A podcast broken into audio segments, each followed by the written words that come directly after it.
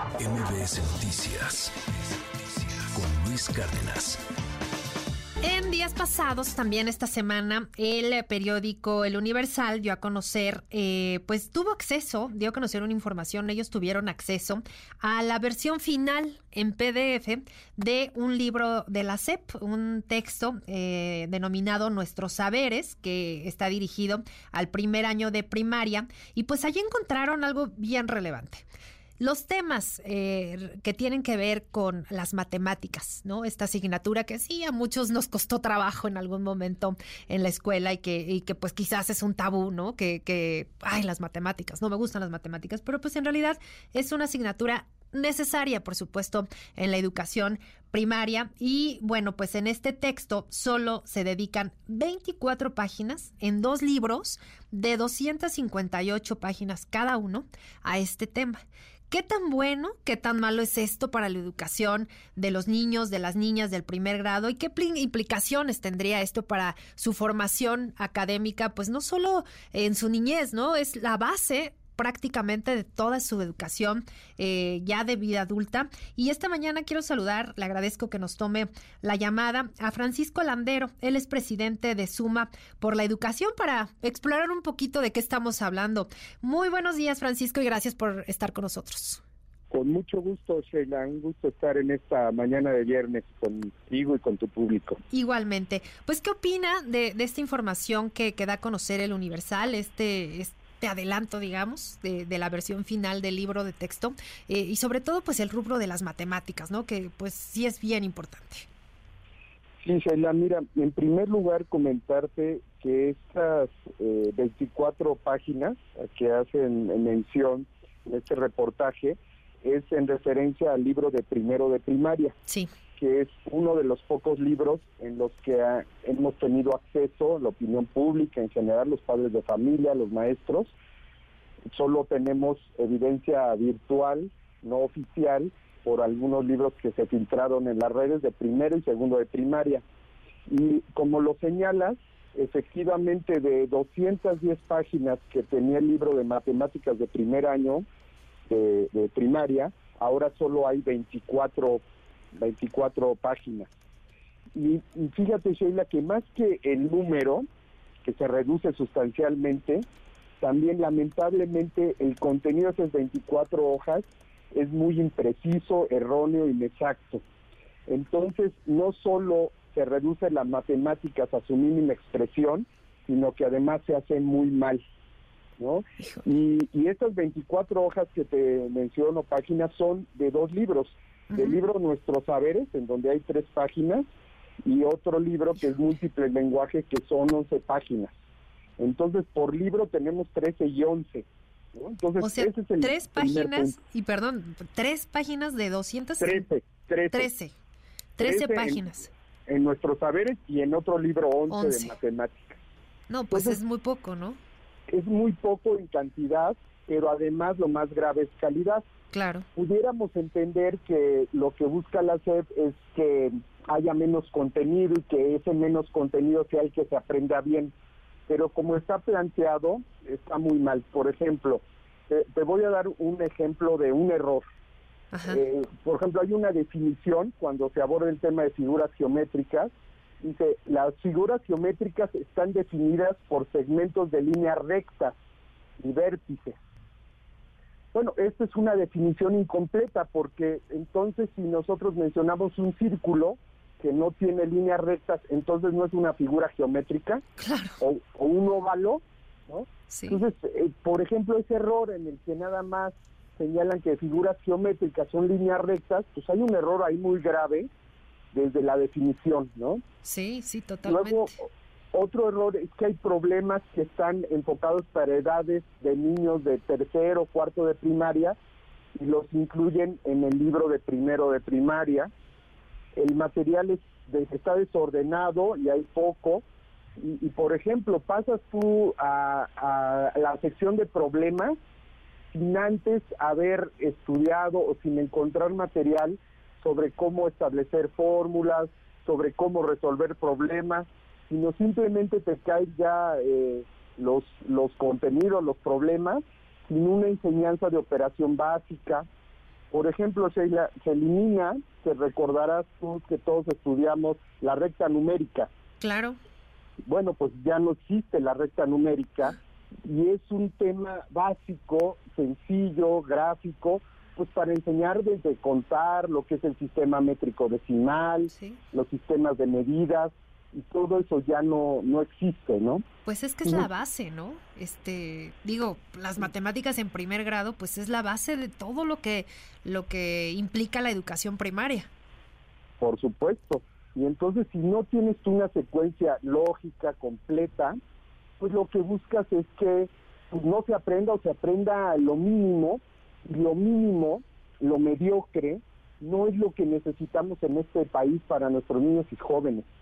Las oportunidades laborales de vida no se encuentran en la minimización de los contenidos ni se encuentra en la mediocridad, sino al contrario, hay que hacerlo la pedagogía de una manera inteligente, íntegra, y, no disminuir las materias porque tal vez las personas que hicieron estos libros pues, consideran que son difíciles o para qué hacemos sufrir a la gente o porque tal vez hay una política de gobierno en el que la dirige pues no le gustan las matemáticas porque él fue mal estudiante o, no estudió eso, ¿no?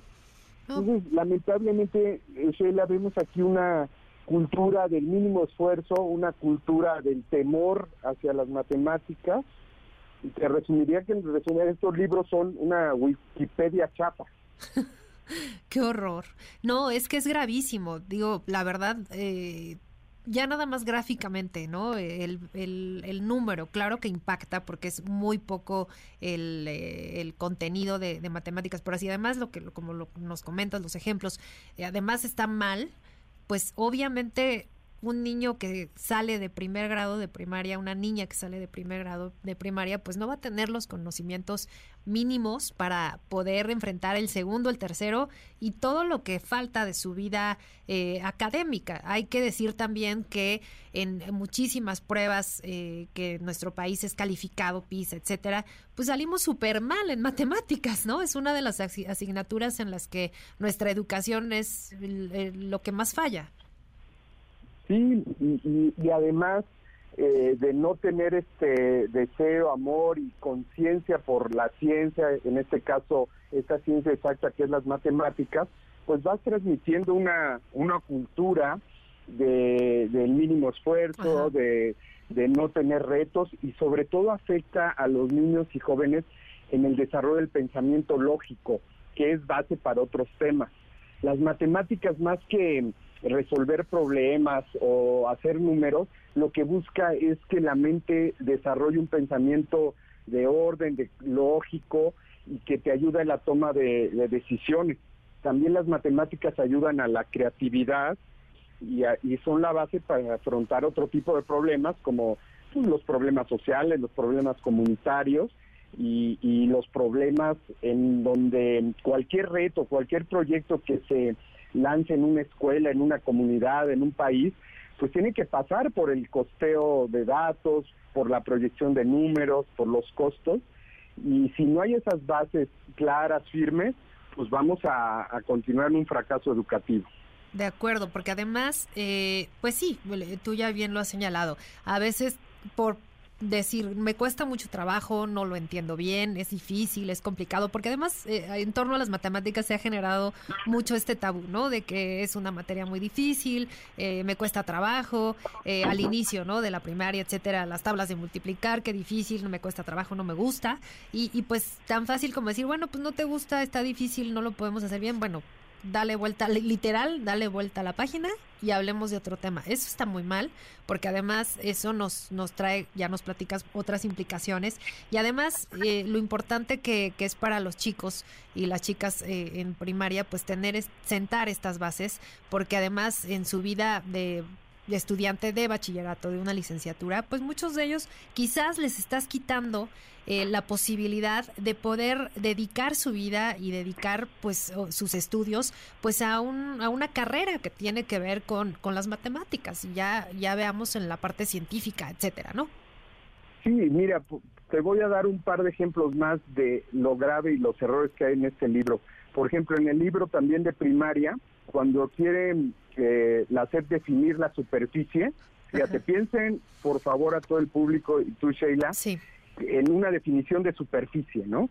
Y, y aquí les describo una. Dice, la superficie es una extensión en la que se consideran solo dos dimensiones. La superficie en estos casos es calificada como una variedad bidimensional es una cualidad y la medida de la superficie a partir de una unidad de medida que se conoce como área. Esta definición es sumamente confusa. No le entendí nada. Es sumamente confusa y, además incluye otros términos que anteriormente en el libro no se definen, ¿no? Bidimensional. ¿Qué es eso? Para un niño de primero de primaria, ¿qué es ese término? Pero ya está incluido en esta definición. Otro error es que mm, se confunde la definición de un triángulo equilátero con un isósceles, ¿no? Y dice que el isósceles es el que eh, tiene sus lados y ángulos iguales, cuando no es así y es el triángulo equilátero. Entonces, este, pues sí, vemos no solo disminución en cantidad, sino en calidad y en desorden de los contenidos.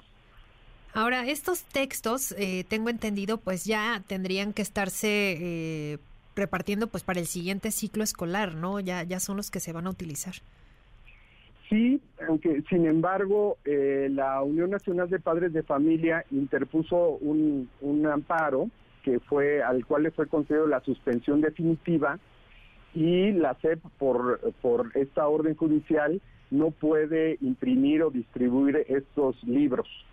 Y si bien la CEP, al igual que los ministros en el Plan B, lo que lo, el, perdón la Unión de Padres de Familia lo que hizo al igual que los ministros en el Plan B electoral fue que impugnaron el proceso en cómo fueron llevados a cabo estos libros justamente por este tema que estamos hablando del desorden, la rapidez, la falta de consulta. Eh, pues también los contenidos están mal, ¿no? No solo procesalmente fueron hechos mal, sino también como ahora vemos en estos ejemplos, el contenido es, es, malo. ¿Qué habrá que hacer? ¿Qué sigue?